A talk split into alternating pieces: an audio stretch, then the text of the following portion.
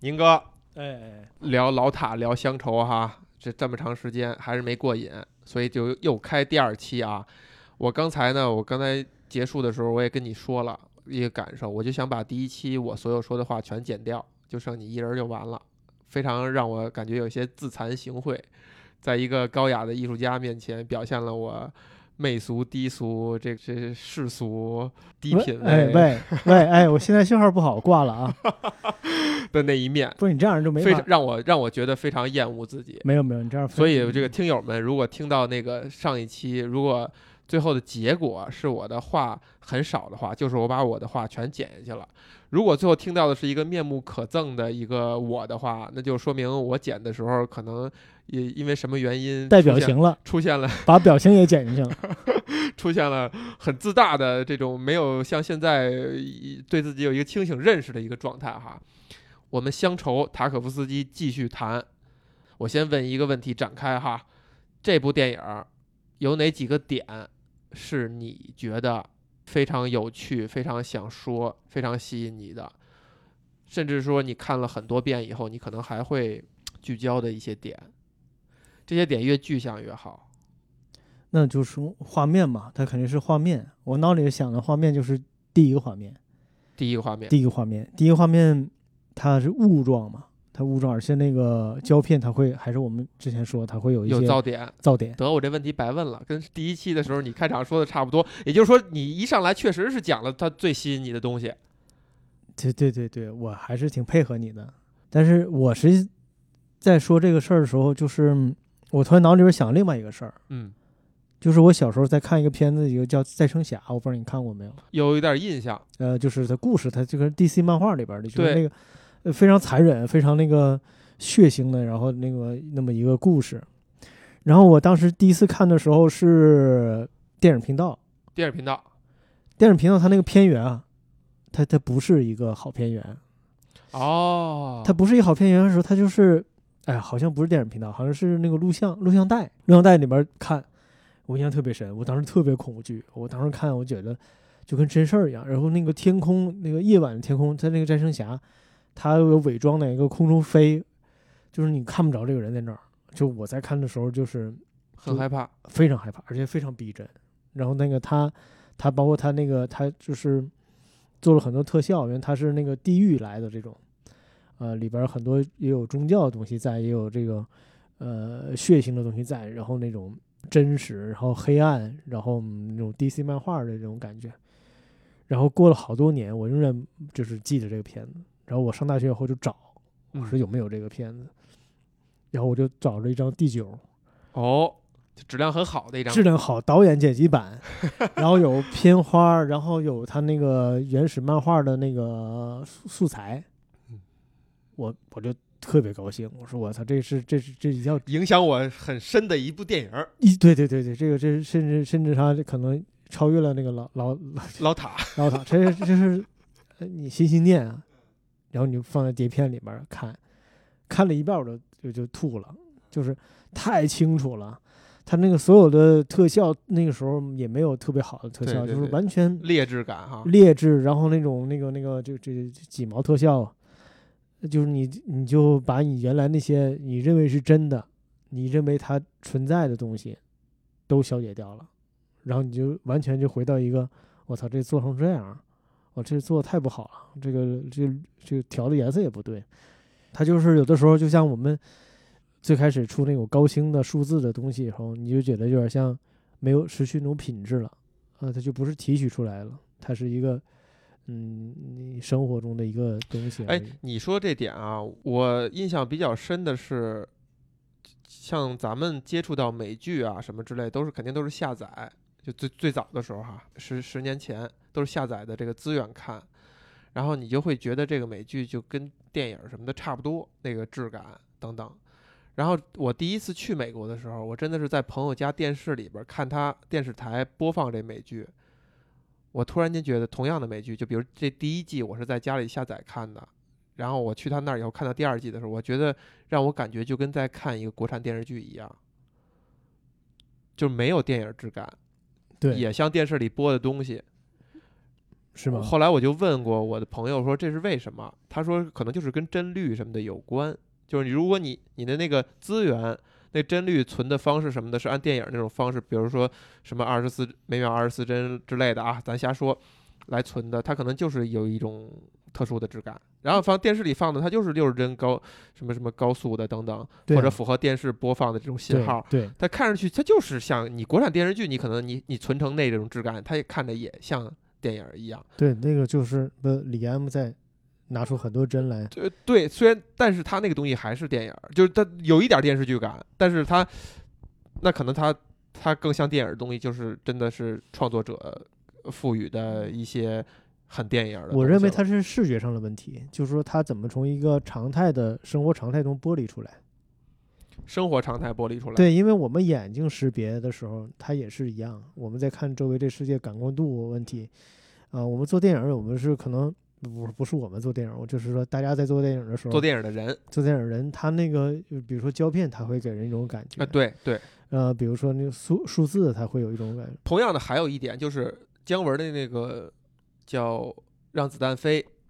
我在电影院看的，还有包括在国内看的资源，我都觉得是很不错，电影感很强的。然后也是在美国，我那个哥们儿在 iTunes 上买的电影正版的资源，嗯，放到电视上看，就又变成那种电视感了。对对对，就是你就看那个特效，就真五毛钱特效，然后就特别、啊不是这这里边有很多的问题，就是很多事儿，就是说啊，我们现在还还真是在聊聊聊老塔是吧？聊老老塔。啊，就是因为我们影院播放的时候，它肯定有一个耗损这种耗损的问题，它肯定会降到一个嗯能商用到大家能满足基本状况而已，所以说它会使这个画面模糊啊。但是我们会标准的对我们会认为他们是一种含蓄啊，它是它是一种一种那个你的艺术处理，但是可能在人家那儿看，嗯，就是一个呃商业的一个行为。可能我们年龄差不多，就是我们在对电影认识的时候，我们第一次看电影或接触电影的时候，可能都是那种低质量的，所以说我们就给我们一个印象，这不是误解啊，也不能说是好坏，就是我们认脑子里边儿，哎，电影应该是这样。或者就像你第一期说，你说你画油画的时候，你画的是印刷品的照片儿，对，那这个对比反转在于，你看到真迹的时候，你才明白真迹的伟大，你画错了。但如果是反过来呢？就像你刚才提的《再生侠》，这真迹比印刷后的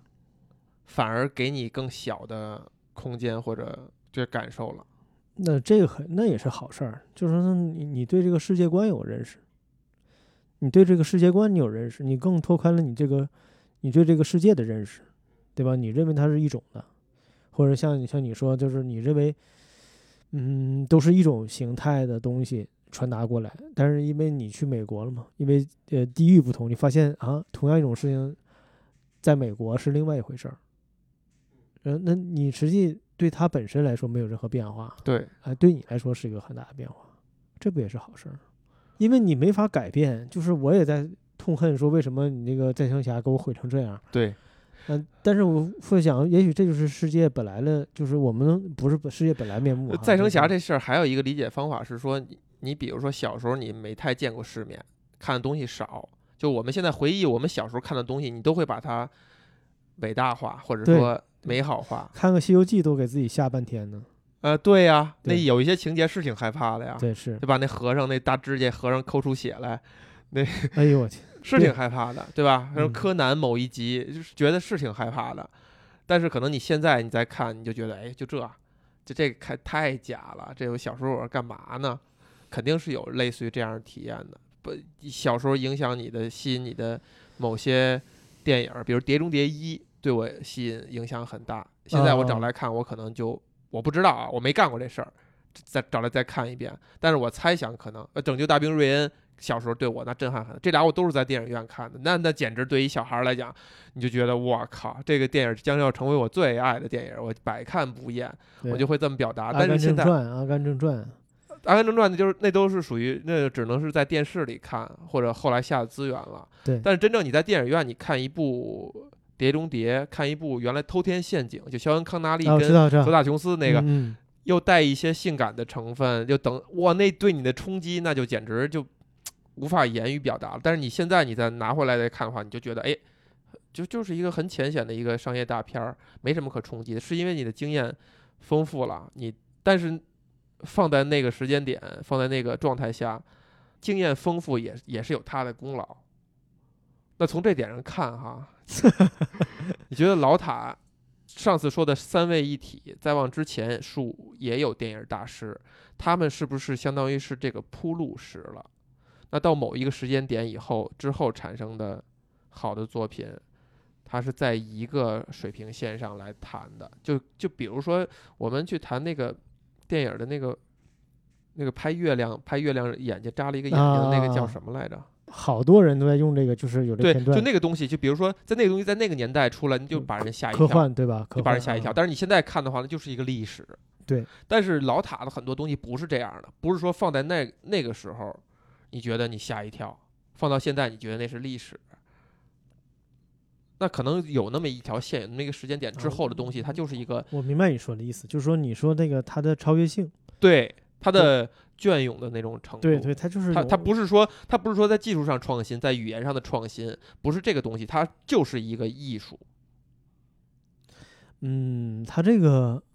它是一个是永恒性的问题啊，它不只是超越了，它是它首先，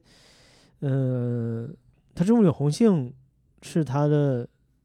就是它的完整度嘛，它非常完整，就是你扔在哪儿，嗯，非么时间常完整段。对，是是什么时候看，它仍然它它你就很容易进入到它的这个呃系统里，然后你在它的系统里去看，这是它的完整。它超越，如果说它是跟别的导演比，它超越什么呢？就是你从呃叙述的手段啊，或者是说他对视觉的运用啊，这是这些东西是早晚都会被超越。你现在这些年轻导演，那可能比塔可夫斯基更会玩这些东西，但是这就是说你怎么运用的好。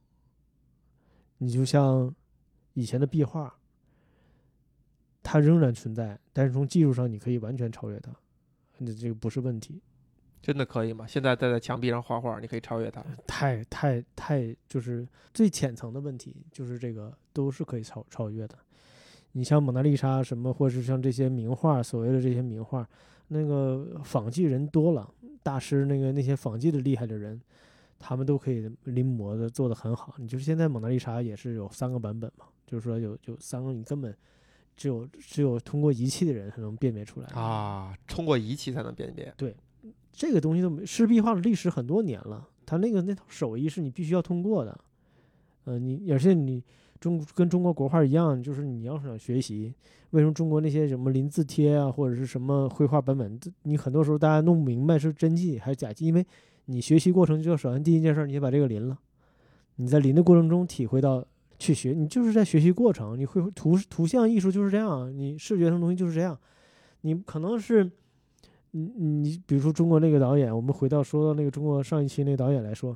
那可能他课堂作业就是你把塔可夫斯基这一片儿你写个分析出来，啊这一段，你再给我拿个人再重新再拍一遍，这是你学习过程，但是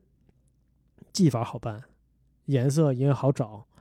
呃程序你也可以按照这个手册来，像说说明手册一样进行完成，但是这就涉及到一个这种形式内核。就是导演这个他真正在在驾驭什么，他的核心东西是什么？那这个是重要的。因为他不用考虑这些，我在哪个大师之上，我再怎么样，我去临谁，我去学谁，他不是，他就是一个非常自然的表达，就是我现在要什么，对，然后我选择用这方式给它呈现出来，我非常自然的，我没有考虑那么多东西。你觉得这个状态对你来讲是宝贵的吗？呃，他他他没办法从前面的部分分开单独谈，你你好像你自然而然的就表达了自己，然后这个你运气好的话，你表达了自己呢，恰恰又在这条历史线上，就在这条逻辑线上，然后呢，你又恰恰的非常运气好了，得到大家认可，呃，大家追踪到你这点了，观察到你这点了，然后并且记录下来。这个运气都太好了，这不是羡慕的事儿，因为你要前面要做很大的工作去去去了解，你起码知道前人在干嘛吧，对吧？你比如说，我起码知道人家是怎么画这个东西的。那可能这就不是一个自然的过程吧？你看，就像伯格曼说老塔的那个画，就他是站在这个房间的门口，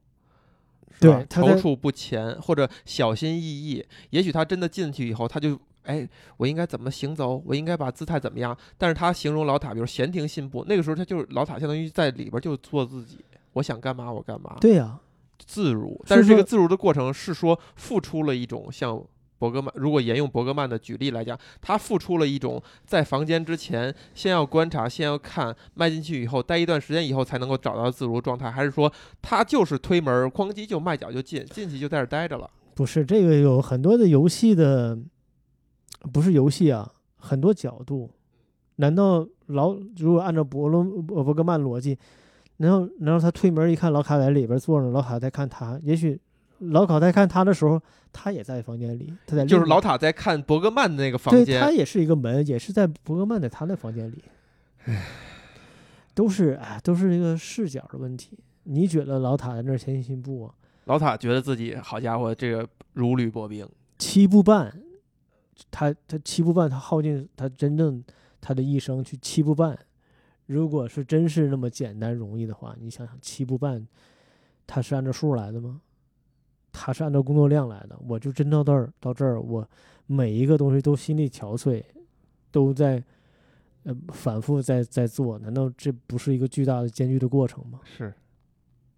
对，那伯格曼他？那当然，他在看他的时候，他是他，因为，呃，电影这东西，它就是给人一个一个空间，你怎么做都是可以的。他伯格曼认为这是个房间，那么他在那儿看老塔，那也许如果按他逻辑，老塔也在那儿看伯格曼，对吧？你就像你就如果说像一个打仗，你每做一个决定都死了死千百万万人，你在指指挥室里边看似你在闲庭信步，你脑里嗯边在想什么？你怎么去跟这些你做一个决定，就是那可是鲜活生命都都都会死，那你你是在闲庭信步吗？嗯，对，在外人看，那当然他，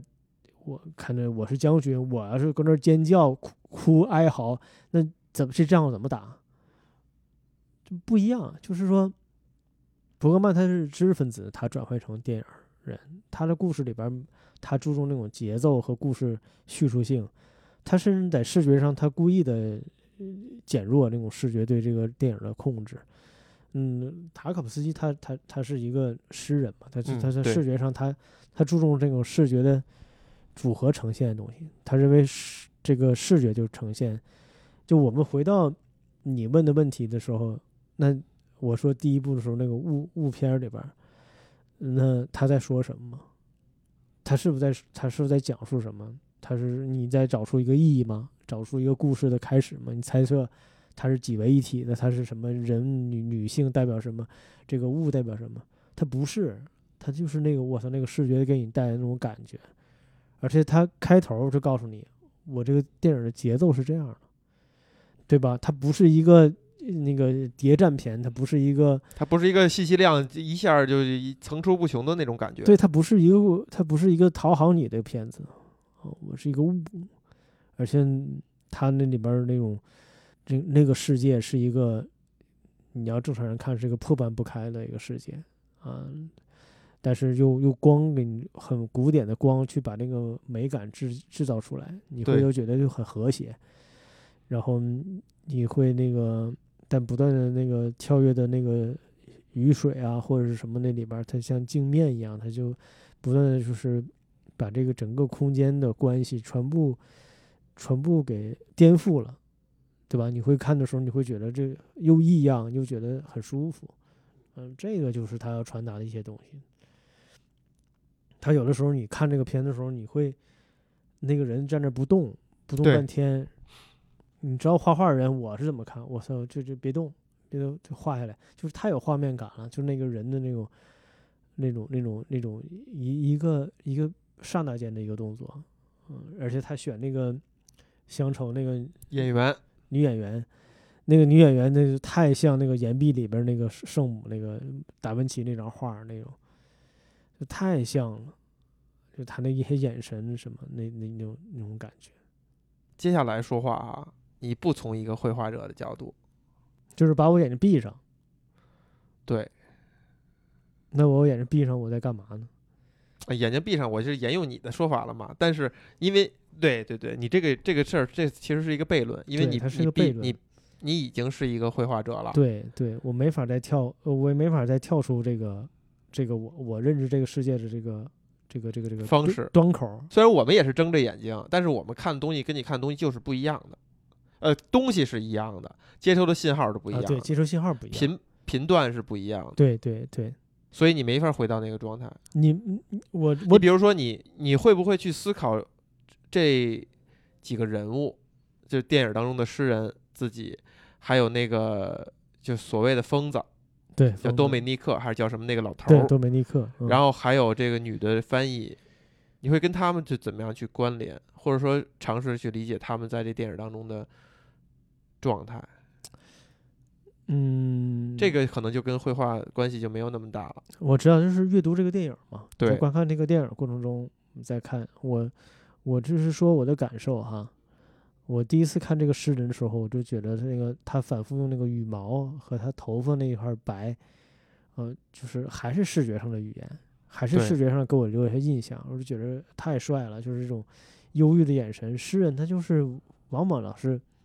想一些这个状态，是他当时就是电影里边儿他一直暗示他就流鼻血嘛，对，他说他也是生死，你觉得好像也是离死亡的边缘比较近一点儿。对，包括他那个女助手跟他示爱的时候，他已经拒绝这种状态，他完全一副一副心不在焉。你你你在想一个快要死亡的人，他在想这一生什么对他就是最重要，他可能不是性和肉体上的东西。为什么这个疯老头儿他为什么他感兴趣？他他好像是电影的第几幕的时候，他们疯老头刚一出现的时候，他就问那个女助手说这人是谁？然后他女助手也是问了周围这些人，说这老头儿见过什么一个一个圣女啊什么，说说他有一些呃疯狂的举举动那包括把把家人都拘禁多少年，呃，就是避开这个世界，和就看成一种保护，或者说他说一种预言。那诗人马上就跟他说说，那我们能约他吃饭吗？就他立刻就跟这人接接通了。对他接通了，因为他知道，他知道他有一些东西，生命中肯定有一些东西他，他不是这样的。他有嗅觉，这种嗅觉就是对这个世界的不信任。然后他突然间可能感觉到一些东西了，因为他一些回忆啊，包括他的一些对这个世界的看法，嗯，他肯定是要觉得那可能这个信仰，但是我们说这个信仰不是不是一个狭义的信仰，对，不是一个个别的你信仰什么，对，而是说你具有具备信仰这种能力和这个，就所就是你刚才用的词儿，就所谓的相信。嗯，我相信一个什么东西，是一团东西，还是一个词，还是一个目标等等，其实都是一种相信。都是一种相信，就很多人其实，尤其是现在哈，就为什么你上一集提到说老塔那个年代，他带着这种厚重的，他这一生成长，从俄国、俄俄罗斯这个一个小的地区，到到苏联，到到被祖国，这类似于排异掉，回不去等等等等，他这东西都是贯穿他的生命，所以他他是有东西的，而我们现在的人，就可能大部分人他是没有那个相信的东西，就相他对“相信”两个字是不理解的。包括我自己看，可能有的时候都跟他挂不上。我觉得挂不上那种，我我理解为是一种，就是我艺术感受力不够，实在太贫瘠了，我跟他挂不上，我只能够去观看，从外在的去欣赏他这个状态，这个主角的这个状态，他进入的那种情绪，我会联想到非常世俗、非常低级的事儿，我就联想到一个笑话，就是说，小情侣儿俩人一天都不怎么说话，这女的就是脑海当中浮想联翩，哎，他是不是不爱我了？他是不是遇到什么问题了？我们俩这感情怎么样？前几天我是不是对他哪儿不好了？或者说他是不是爱上别的女人了？想了一大篇幅，然后这个小伙儿的当天写的日记就是，他妈的意大利队又输了。就是他可能非常单纯的脑海当中就是挂念的这个意大利队 输了这件事儿，但是女孩可能浮想联翩。我看这电影的时候，刚开始我对于这个电影当中的男女就是这么一感觉，就是这女的就一直在纠结，哎，为什么我对你投怀送抱，我示好什么的，你你你不顾，但是男的就是在想自己的事儿，就根本就没顾上，就非常我非常世俗的这么去理解，包括甚至那个流鼻血，就有一个长的一个镜头，就描述他他仰着头流鼻血，然后流了一地，我就很顺顺拐的理解成他刚开始在那屋里边的时候，其实他是情绪有波澜的，比如那女那个女女孩为了吸引他，还露了袒胸露乳了，对吧？对，这对他是有一定的 生理上的刺激的，所以又强调了鼻血一下这个动作。我甚至都没有关联到他的那个身体那个状态，就没把这两件事情关联起来。但这就是我的，就我作为一个个体，我的脑海中装的事儿，我去看这个东西，我能够关联出来的东西，那可能就跟刚才你描述那些，就我一听，那我就想把我自己的给删了，就就 就是这个感觉。嗯，你说这个也也是也是也是一种角度吧，啊，对，对吧？他可能做是做的是做的是一种是一种一种减法的东西，他会他会他会把他就反而把这种可能性放得很大，对吧？你你可以每人看都不一样，但是他整个的包括他通篇有诗的旁白，嗯，他就会逐渐的把这个事儿慢慢的把这个边缘线慢慢的再画清楚。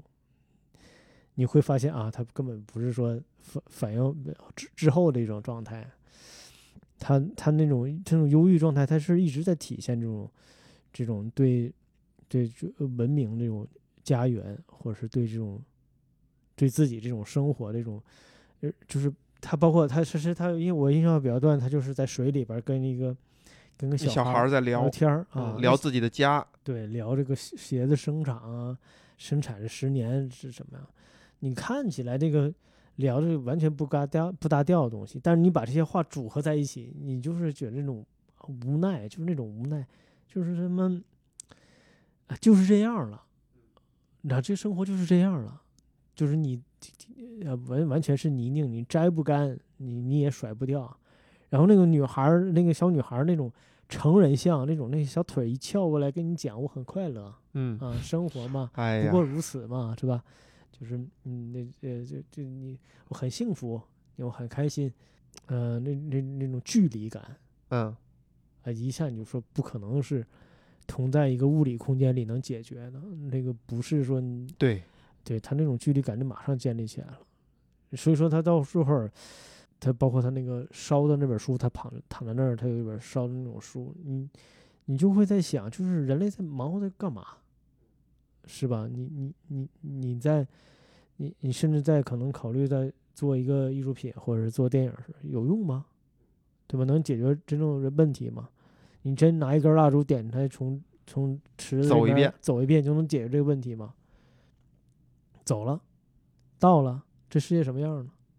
该什么样还是什么样，对，对，但是这这时候，但你还是走，对，这时候就什么重要呢？就相信重要。你认为值，你相信他，你用这种方式过一辈子，我他妈到死那天，我觉得哎行了，到这儿了，啊，我我我我不能说无无憾吧，只能说我选这方式，我坚持走下来了，可以了。至于说世界什么样，或是我给大家带来什么，或者是说你这人有什么样的价值，无所谓了，就不过如此嘛。他把所有的目的就消解掉。从这电影来说，他把所有的目的消解掉。那个诗人，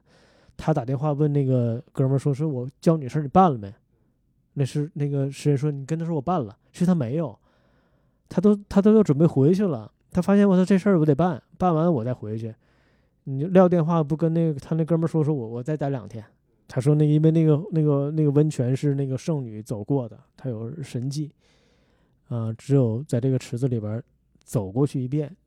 才能达成这个愿望。然后如果说按照一个结果的话，他那个诗人接完那个电话，他是不是应该不应该自焚了？就解决了？对对对对，没有，他没有，他仍然站到那个高台把这段话说完。然后这哥们儿还怕辣眼睛，就把帽子那个挡眼睛上浇了汽油。然后你你看那个导演，他完全不让你看那个自焚那个，嗯，他不让你让你有那种视觉欣赏，一个人在火里边那种慢镜头，对，他不让，他马上回到一个底下那些小丑儿，人云亦云那些人身上，可笑不可笑啊？就是非常那上面是动真事儿啊，底下那些人是是跟着演的，然后你再看他，你再看周围人的一个状态，然后是他那个从那个高处掉下来，然后那种音乐终止了一下，才听到他的那个就叫喊声。对他他那个音乐时候，他那个音乐他给的是一个跑调的音脚带的音乐，对，他前面还是那个义愤填膺的那个欢乐颂，欢乐颂，你宣扬人类自由什么这些，呃所有激起人的激情，你的所有梦想，所有这个高大宏伟的东西，都在那个天空。那那你按正常逻辑就顺着下来了，那就是一个英雄的形象啊，一个舍身取义。他为什么脚带了？假的，都是假的，对没有用，没有用。然后这个哀但是他还是要这么做。就他相信，哎，我就按这个生生活走，就是这样，那就是一种力量。你突然间就是那种，他把所有那层别人给你照好的那张纸捅破一下，我觉得这就是塔可夫斯很多时候电影给人的一种感觉。而且那个我我确实也受到很多的影响，我就我在看的时候，我发现我自己受他那个影响是就是很潜移默化的，对吧？他们他那个我喜欢雨天，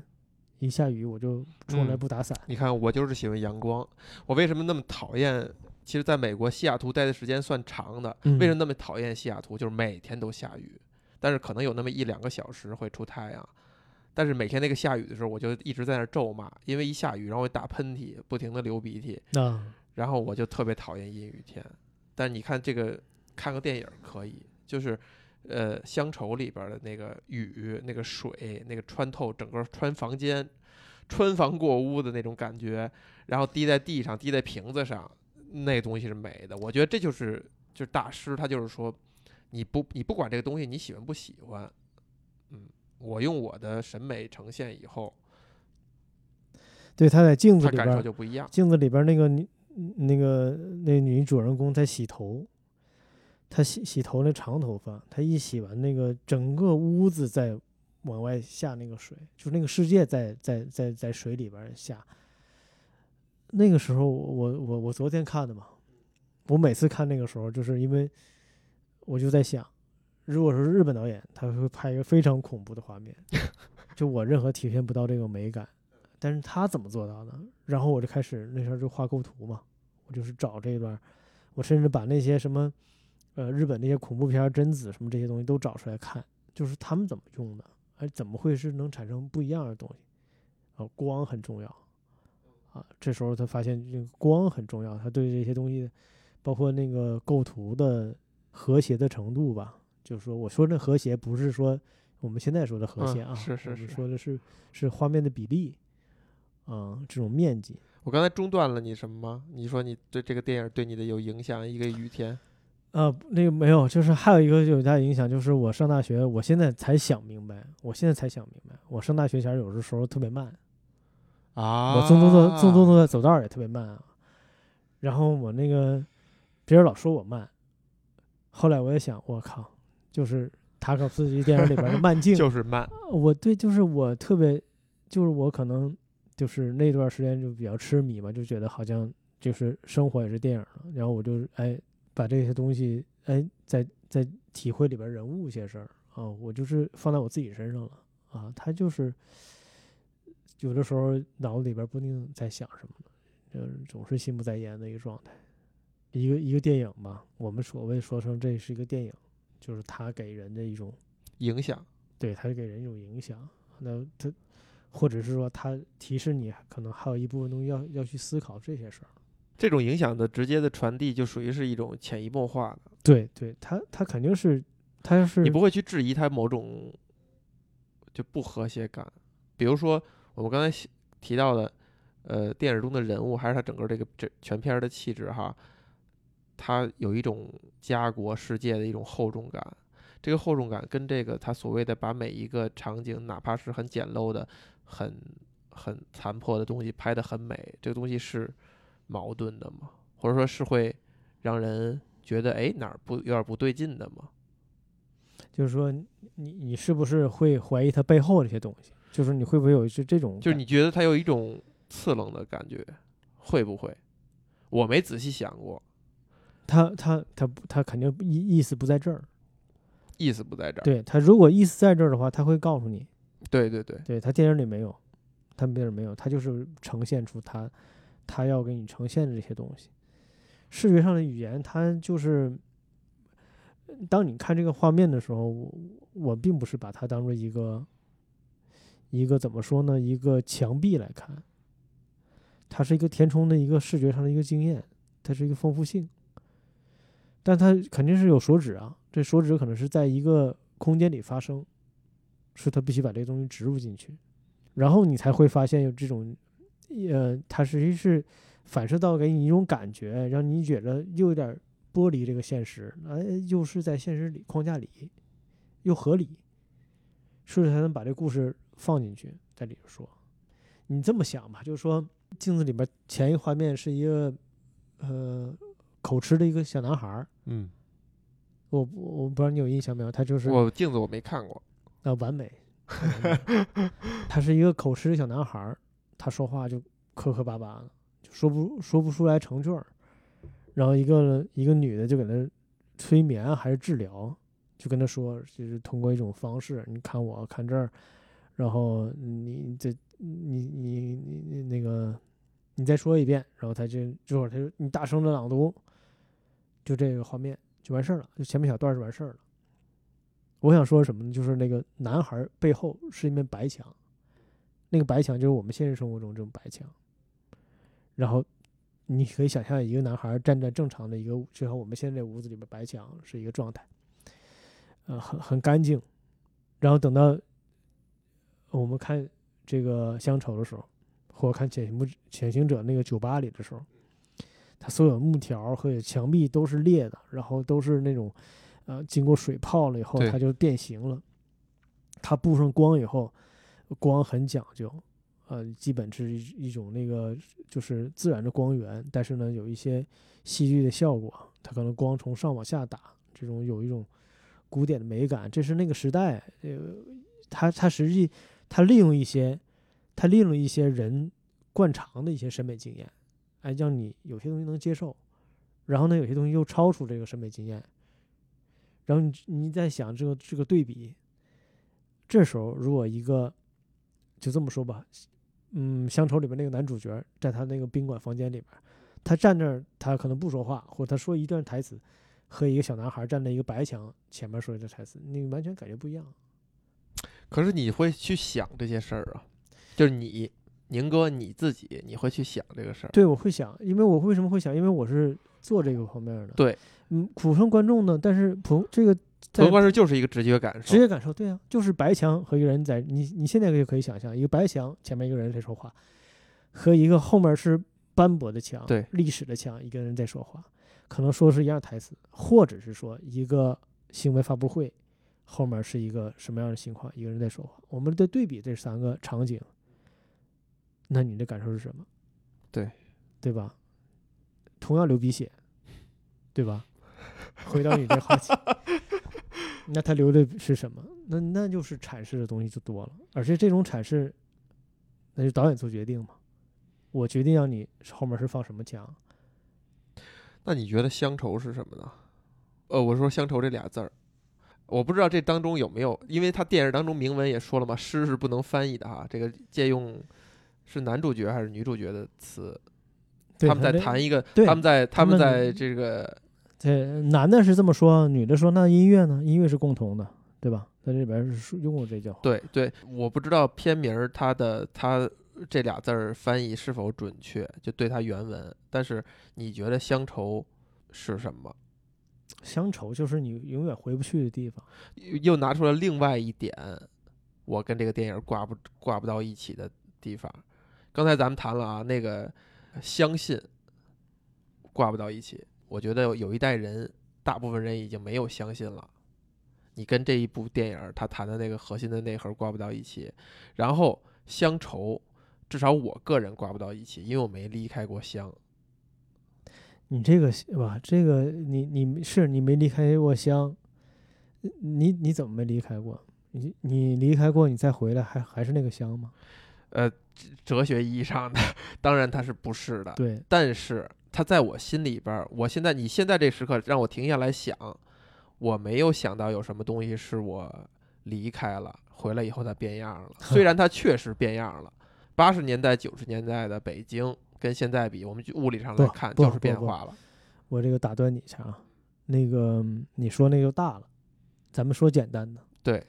就是你回来，你父母变没变化？有变化，你姥姥变没变化？对，这个就是，这个说到小，但是我不愁，你不愁吗？你不感伤吗？你不，我这个愁并不是说，哎呀，这愁这事儿怎么办？这个愁，就是它是一种情绪，这个乡愁它也是。那他们那个，我在想，如果说放大了，我们从这个电影来讲，他当时因为他是要要要去，他抓住一个地方，他抓住一个地方就是什么呢？就是不管是诗人也好，还是这个老头儿也好，他们都他们都找不到他们要就是他首先有一个物理上，他就离开了他的祖国或怎么样，甚至比如塔可夫斯基他被驱逐了，他离开了祖国他有一个狭义上的去乡的一个过程。对他，他有个狭义，是但是实际是有的时候是这样的，他是说，首先，呃，我认为这里边儿在谈论的很多东西，它就是说，呃，艺术、历史或者是说文化，其实有的时候你你你要你要走出自己那个地方，你才能冷静的在看自己的东西。冷眼旁观，对，就是你要掏出那个环境，啊、我相信没有几个人说，就是能那么确定或者是那么冷静的在看自己的东西，嗯、有些人他也并不是说，有些人是为了逃亡嘛，他去那个位置，他就是被人驱赶，那有些人可能大家出去旅游，他也是想，哎，我我印象比较深就是我。我去香港住一段时间，回北京我就觉得特别舒服。我操，这个路可真宽，我这这个这个人走的可真慢，挺好的。舒舒服服的是吧？没没有人冷眼怼你，然后看你。嗯，嗯但是你会看到自己一些别的一些问题。呃，我觉得你这个实际就是乡愁的一种，它并不是说简单的那个，并不是简单的就说我我我就是怀念或者落叶归根的一个状态。你这些精神上这些人，他们达到一定程度反正，那个那那种，他只是要描述那个飘忽不定那种状态，就是你对这个世界的失望，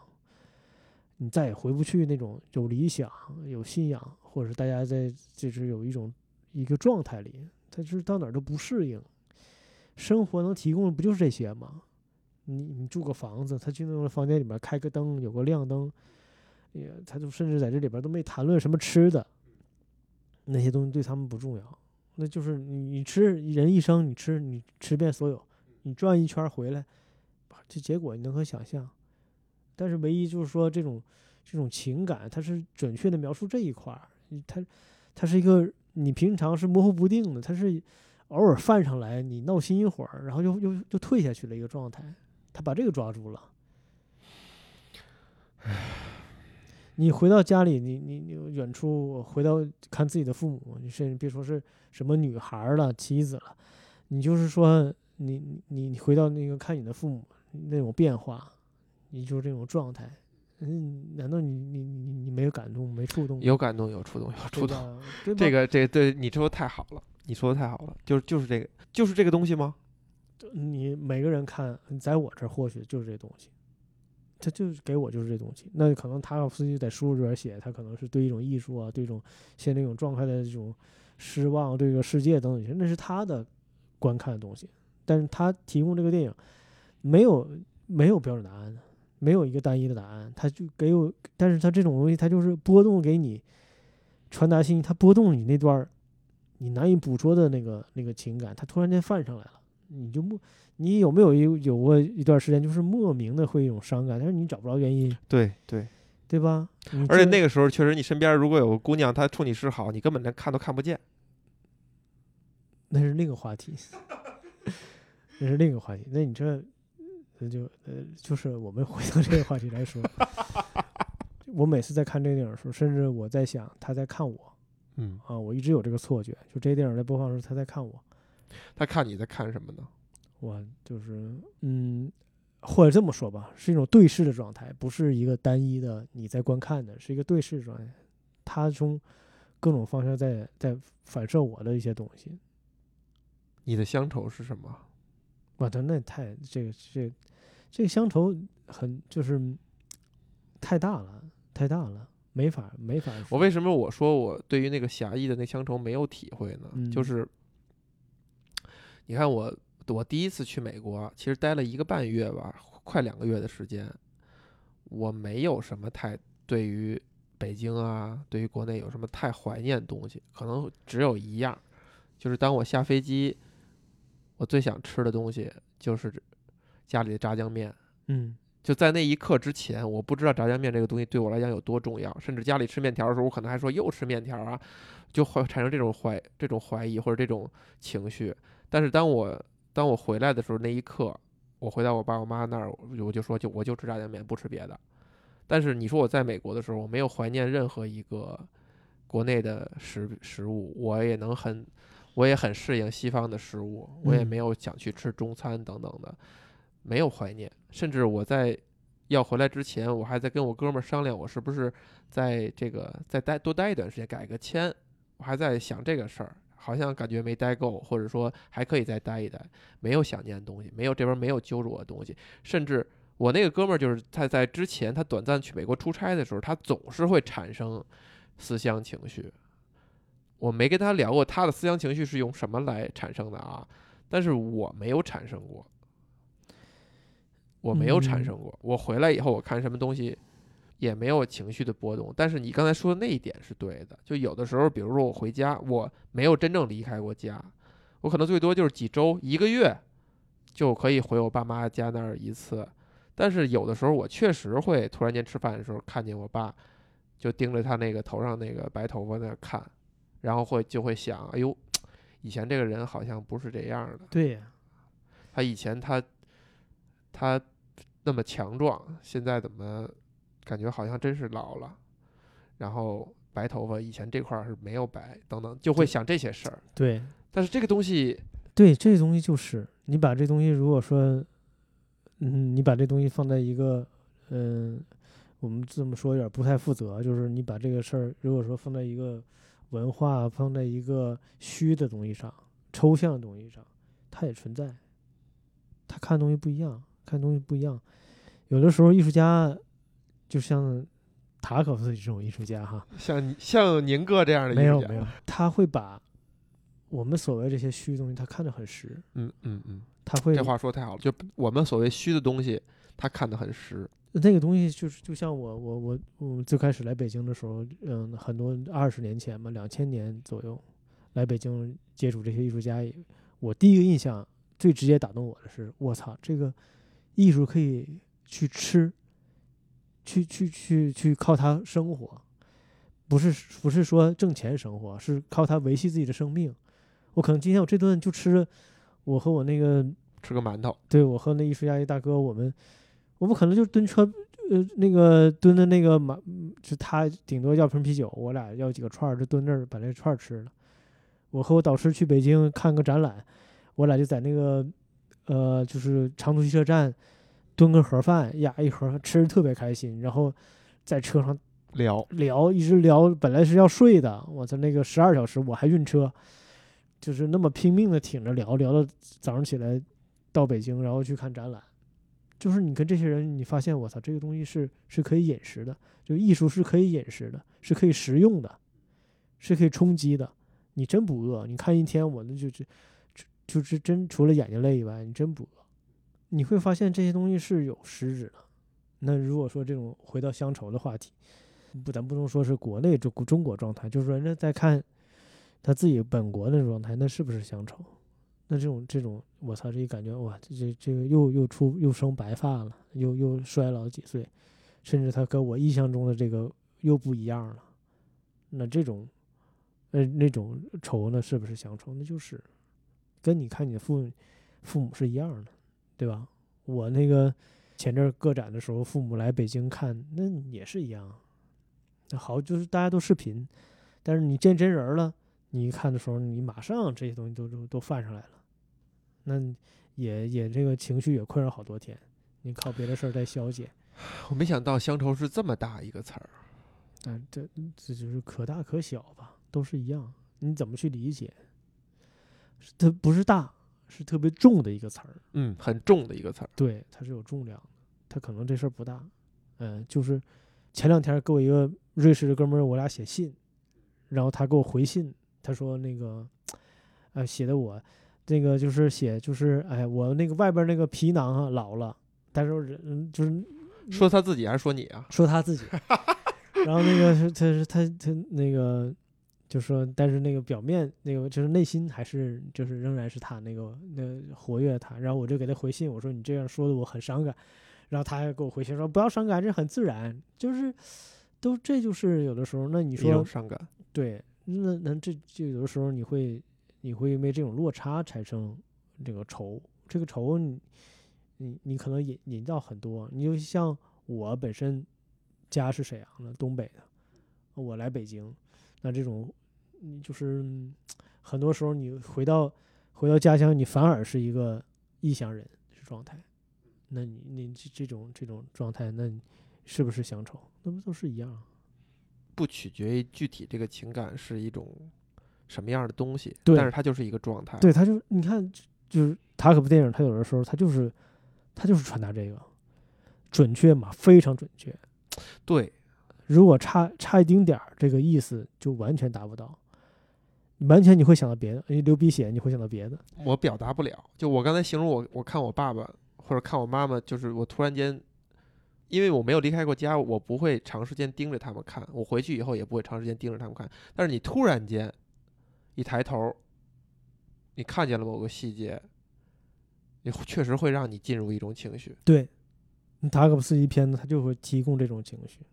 去年吧，去年还是前年，就是我我妈妈就在我姥姥那儿陪着她待着，然后。一块儿看电视，然后突然间一回头，发现我姥姥睡着了。就我姥姥坐在床上，然后脑袋垂着那么着睡着了。然后我妈妈就拍了一张照片，就发到了家里的群里边，就是写了一些非常朴素的，就是突然一回头发现老妈已经这么老了，类似于这样的。对。那可能伟大的艺术家他可能会用更准确、精精准的，或者说更。没有那么熟悉的话语能把东西表达出来，但是可能比如普通人他也是同样的情绪，只是说他只能只能说一些经验里的话。我认为是电影本身就是一个共情的东西，它本身就是要提供一个大家一个共情的东西，因为毕竟要大家来看嘛。嗯，像很多实验电影，它只是在技术上推进和一些感受推进，但是实际它传达的东西，你像一些大师传达东西，他就很很干净。很纯粹，就是很准确。他他怕他怕他就是很，嗯，他他就要传达这个，而且这个感觉是你正常生活中不是说大喜大悲，嗯，对对对，对吧？他不是那么，它是一种小情绪。对他就是他不嗯，他对，不是不是小情绪，不能是用小，它是一个不容易被捕捉的一种情绪。对，就大家不会停下来想，哎，我现在为什么会这么想？他大家不会停下来。但是有的时候，呃，他对他来说那段时间很重要，他就是这种。他把这些东西特别清晰的，就又雕刻时光了。哎，对，就你这个准确，就是对他在把这个，或者是我们刚才谈过，就是那种他偷，他就越线了，越线了。他突然间把你妈妈和你那个姥姥那个画面，他就啪拿过来了，而且他就给你突然间你就进入那个看你，你可能你被激荡的那段过程，你可能脑子里翻现出无数个。跟这电影没关的场景，这是那是你个人问题，你个人想的东西多，就是想可能想别扭了，这就足够了。每个人都有每个人的人生，他真正的东西，他就是要把这东西挑起来，让你去看，那感受一下这个东西。至于那些分析电影画面，那些那是专业人干的事儿，他们他们可以那么去做，那么去剖析。但是电影，你想想，它不只是说。它呈现是一个整体啊，那些反而是片面的东西。对，就是有可能你你要你要去操作，对实操的人来说可能是很重要的。你比如说构图，你确实要看它为什么这个，而且有的时候是这样，就是说它也决定你传达。你放这个中间构图就是一种传达，你放左是偏左点是这种传达，但是这种传达是否准确和你的感觉是否准确，这必须要对对在一起。就像我们画画这手练的准确性，那你觉得它是一种理论学出来的，还是一种试出来的东西？你就呃那就是就是呃不能不能分那么细，不能分那么细，他肯定有天生有他这天生的敏锐天生的敏锐性，因为他他他家这个这根儿他就是诗人，他就是敏锐，他观察这个从小被带来的生活经验也好，相处的经验也好，他都已经对，甚至我们可以说是遗遗传基因的一个状态，基因，嗯、嗯，对吧？然后呢，他再选择一种方式去去表达他这辈子他要他要说的事儿，那那那他这个东西也要经过训练，这个训练是必须的。你掌握一个工具，你掌握一个语法，你必须要明白。那我我我我这个呃重音放前的是一种什么表达？我中音放后是什么表达？你要是这个不清楚，大家没有什么可谈的了，怎么谈，对吧？也不可能是说像像别人认为的，我一蹴而就，我就是哎，我随便拿出东西就好。我随便拿出东西，实际上你觉得我是随便拿出来的东西，但你知道我关上小门以后，自己得多谨慎，得毁毁了多少张画，我才拿出一个看似自然的，我就很洒脱的几笔给你。那那个洒脱背后，那得是多少小稿儿，这放哪儿，这什么样，那是很大工作量的。我不相信，我是我我甚至就是鄙夷这种对艺术的，就说很快的、迅速的能够捕捉出来的东西，它不是，它就是它只是给你看是这样的，他是很辛苦的，非常辛苦。你像你你你你对看这些履历，如果你认为他找一个破房子搭个场景，找一个那个雾的森林里边，就是要是这么这么容易的话，我他妈这一辈子我能生产一百部，我在林子里拍呗，我不出去得了。他没有，他为什么每一步都讲的不一样？而且你他虽虽然虽然用一些他惯常的一些手法吧，那你的技法都已经固定下来了，你就生产呗。为什么只有七步半？你是第一次看乡愁就完全跟他接通了吗？有没有存在那个状态是说 没有接通，硬着头皮？但我知道这东西好，我要硬着头皮的去跟他接。我还是还是还是回到第一次看乡愁吧。第一次看乡愁就是在学校一个大厅里啊，呃放，然后那个地板也凉，你要是睡着也难。然后那个有有凳子，呃但是我们这些那个淘气的你在每次这么解构的、这么解构问题的时候，就有点儿让我觉得稍显油腻了啊，宁哥，还要特意说一下地板也凉，睡不着，对吧？不把把不不不能把自己形容成一种因为被艺术的吸引而睡不着，就是地板凉而睡不着，就解构一下，这地板是真凉，地板是大理真凉。石地板也不知道谁想的，木地板还好点儿。大家，那我估计这个场所就是为了让大家看容易睡着的艺术片儿准备的，不吧是他那个，你像我大学看那些大师作品，真的就是躺在宿舍床上，那说睡着就睡着。也有啊，就是当时看看那个，就是那个呃，我希腊那个导演，就是那个尤里西斯那个拍尤里西斯那导演，我忘了叫什么了。我告我问我跟你说，我也忘了。现在，嗯，对对对，咱们提过这事儿哈。对我一部电影睡了三遍嗯，就醒了还，对我跟你说，我看《复仇者联盟》，我睡了三遍一个电影儿，啊我我三次，然后我把进度条拖回来以后，我再接着看，我又睡着了，然后再接着又睡着了那。应该把那段截下来呀，这太治疗睡眠了。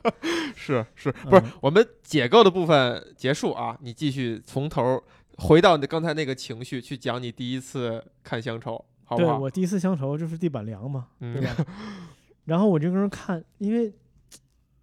刚看的时候我就懵了，就是没有这个经验。然后他他是一种兴奋的懵吗？没有兴奋，你就真懵，就像一个走道儿走好好，一个闷棍打脑上了，你就是脑子里想，这怎么回事儿？怎么看这个？就这很直接的一个想法。这第一画面就是雾，然后那个有噪点，然后就你只能靠自己去跟人猜某一个画面是什么意思。一帮人站那儿啊，构图挺好看，挺有仪式感。他是说什么意思？他就开始出字幕，滚字幕。我说这是开始还是结束啊？然后有些声响，那些声响也是滴，啊，然后隔一段哒，就这种，然后你马上心就你是感觉感光是完全是懵的状态，但是你的心很平静，这是要睡了，这是要嗯，进入节奏了。进入节奏了。然后再看这个这个是第一张画，一个大头像，一个那个诗人抬头，呃，头发有白的，然后一个羽毛，你就觉得这完全不是现实生活中的东西。所以说，你突然觉得，你看这个人，他也不是个人；你看这个墙，不是一个墙；这个林子，它也不是。就是从开始前，他就你要你觉得，你看的所有东西，它就回到一个视觉上语言上来了，你就不会是一个现实中出现的东西，它完全被符号化。然后你就蒙着看，他说的俄罗斯语底下的中文也翻译不太好，你就完全是蒙着看。但是你你有的时候你看那个水滴的时候，你你晶莹的画面，就是那种状态，你就会心里边儿就泛起一层一层的感受，那种感受有的时候就就起鸡皮疙瘩，说这怎么是这样？自己也跟自己较劲儿，说这是这看干嘛呢？这是睡还睡不着。嗨，然后这个就回去就写了一篇文章，就写不是写文章，就写了自己一段话。因为当时我们老师说你们写，你看完这个片子要写一个东西，我就写写了写了一段话，就是嗯给我导师发过去，就是那个交作业嘛，就是交作业。然后我就开始在想，生命中除了我们惦记明天中午食堂吃什么这个事儿以外，还有别的，还有就是另一个。你好像触碰到另一个一个领域的边缘界线，就是还有知识。那知识不是说上课那些知识，就是还有这些知识在这个世界里边怎么运转。人还在讨论这个问题，就除了生和死，还讨论别的。嗯，或者是我们后期介绍这些哲学呀，或者这些诗歌呀，就是艺术。那我们就还有人讨论这个东西，那抽象概念。就突然间就实诚诚的摆在你面前了，那你你到底要干嘛？你我们在思考什么，或者是思考是什么？这是给我最大的震撼，第一次。然后到后来过了很多年，你甚至都要忘记它，就是你拼命要忘记它，因为它那那画面太太刺激了。然后它的慢动作，你观察，你突然间就觉着。嗯，可能有一些领域你必须要看，那我从那时候可能看了一些书，嗯，然后开始跑到别的问题上去了，开始思考这些，那开始绘画作品也是不一样的，也不再说是只是满足于我呈现一个状态，或者是我我可能是这些东西会会会明白啊，它可能放到这儿它是另外一个意思，它放到那儿它它是别的一个意思。然后我再发现，你可能要主动的去去做一些事儿，这些就就是第一步，乡愁给我的东西。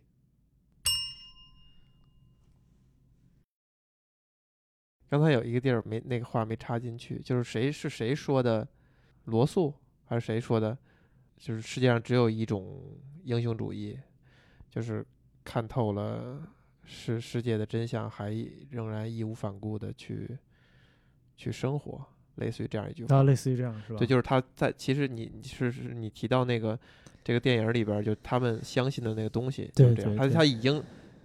相信伴随着大量的失望和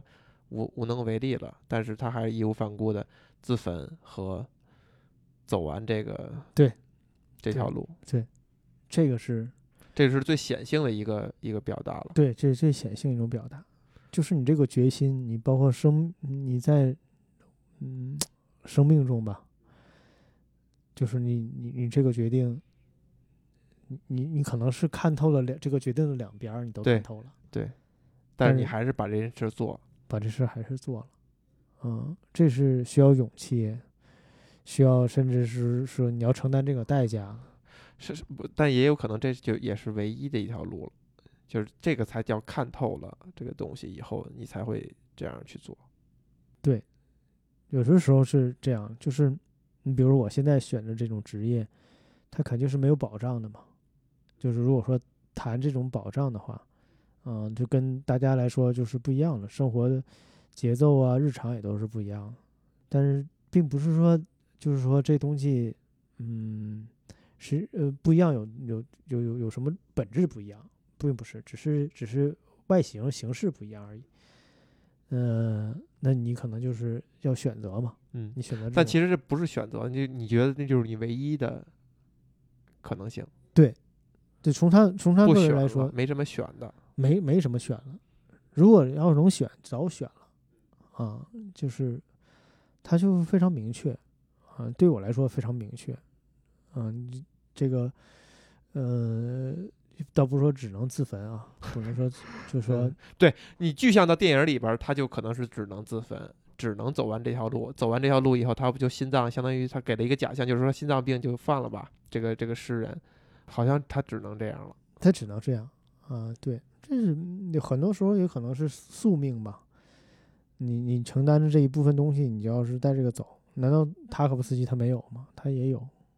嗯，他也是带着一种东西去去走。这些东西都是你的乡愁的一部分。你要是不选择这条道儿，你是不是就没有？